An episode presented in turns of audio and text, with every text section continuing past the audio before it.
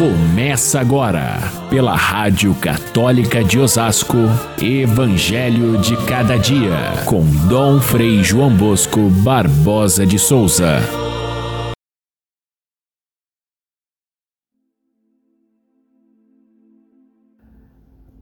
O anjo entrou onde Maria estava e disse: Alegra-te, cheia de graça, o Senhor está contigo.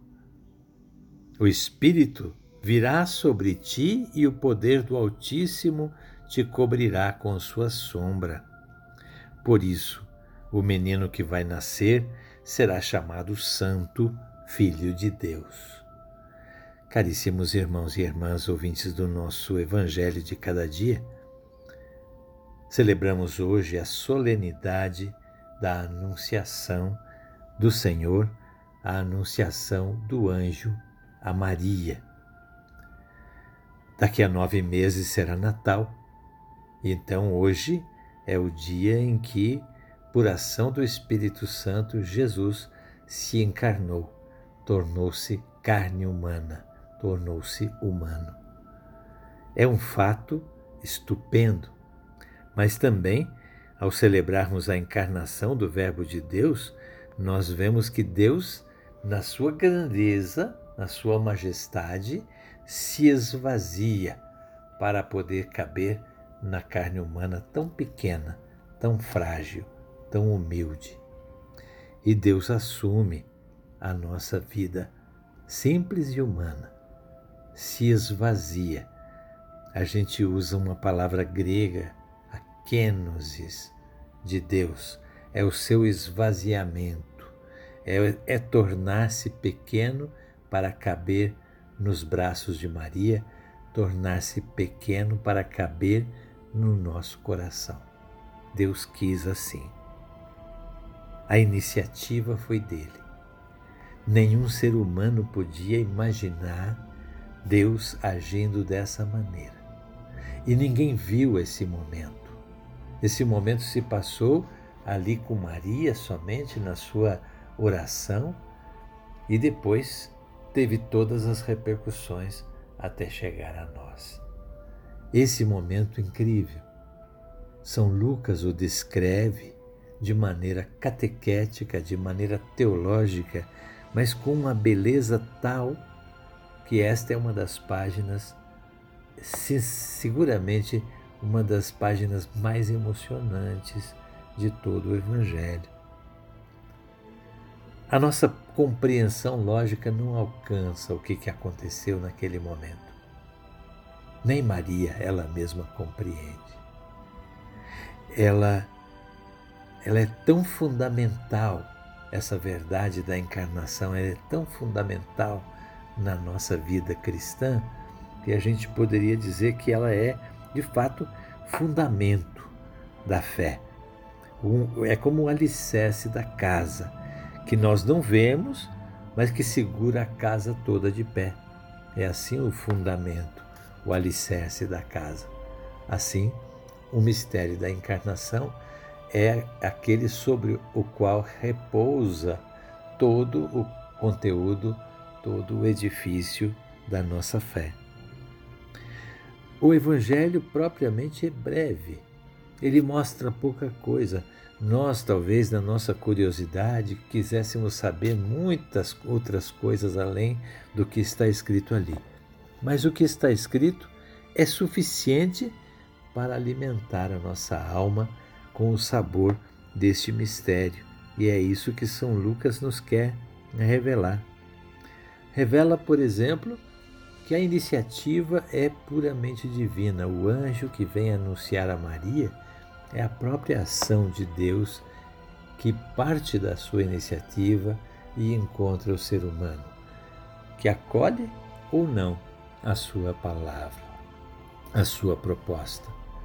No caso de Maria, que era uma mulher já formada desde o seu ventre, desde o ventre da sua mãe, sem pecado, ela é inteiramente livre e aberta para a ação de Deus. Deus se revela dessa forma a ela. E Deus escolhe os, atores do seu plano, do seu gosto. e escolhe lá entre os pequenos, vai até o vilarejo de Nazaré, que é a cidadezinha mais pequena, mais sem importância, que não era rota nem de comércio, nem de influências políticas, nem de nada da capital. Lá longe de tudo, ele vai até Nazaré e anuncia a Maria, a menina pobre, prometida em casamento a um moço justo, honesto, porém também dependente do trabalho duro para sobreviver, a eles é que vai ser dada essa graça de conter em seus braços o Filho de Deus. É a escolha de Deus. Deus escolhe sempre os mais humildes e os mais simples como atores da sua vontade, do seu amor. Ela é uma virgem. O evangelista não diz que é uma, uma moça ou uma mulher ou uma uma jovem. Não, ele usa a palavra virgem, que significa exatamente aquela que não conheceu homem. Essa palavra, é, biblicamente, significa conhecer, significa é, ter relações com o homem. Ela não teve, por isso, ela sabe perfeitamente e mostra que essa ação é inteiramente de Deus. José mais tarde reconhecendo a ação de Deus, ele vai acolher essa verdade e vai nos dar essa certeza.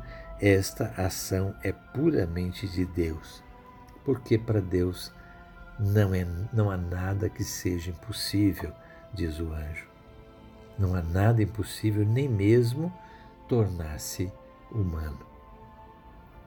Ele pode fazer isso ele fez dessa forma para se aproximar da humanidade. Portanto, a partir deste momento, tudo que é humano cabe em Deus.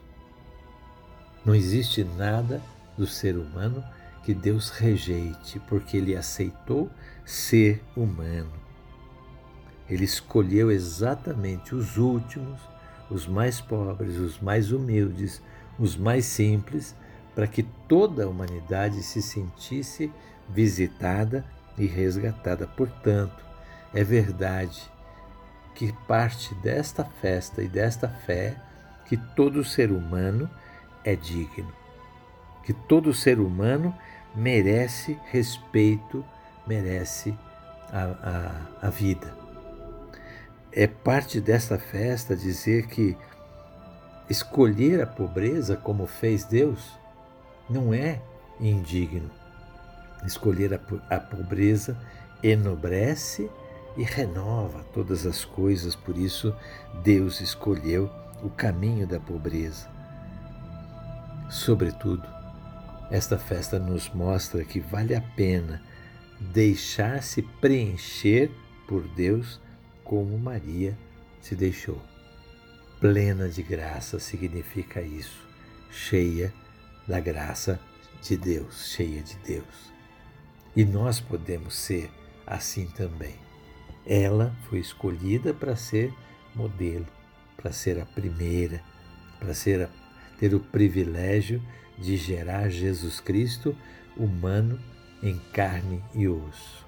Nós temos a graça de, como Maria, acolher a Deus no nosso coração e gerar a sua presença no mundo através da nossa fé, das nossas atitudes, da nossa caridade, do nosso amor.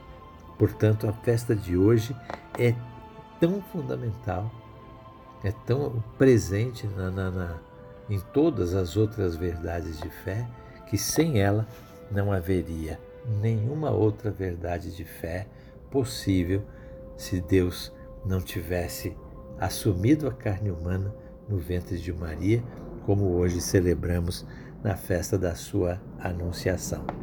Celebrar Maria, portanto, hoje, como solenidade, é um dia de grande alegria, fazemos festa e nos dispomos a Deus para sermos aqueles que hoje acolhem Maria, acolhem o Verbo de Deus e assim o tornam presente no mundo. Fiquem todos com Deus. Até amanhã, se Deus quiser.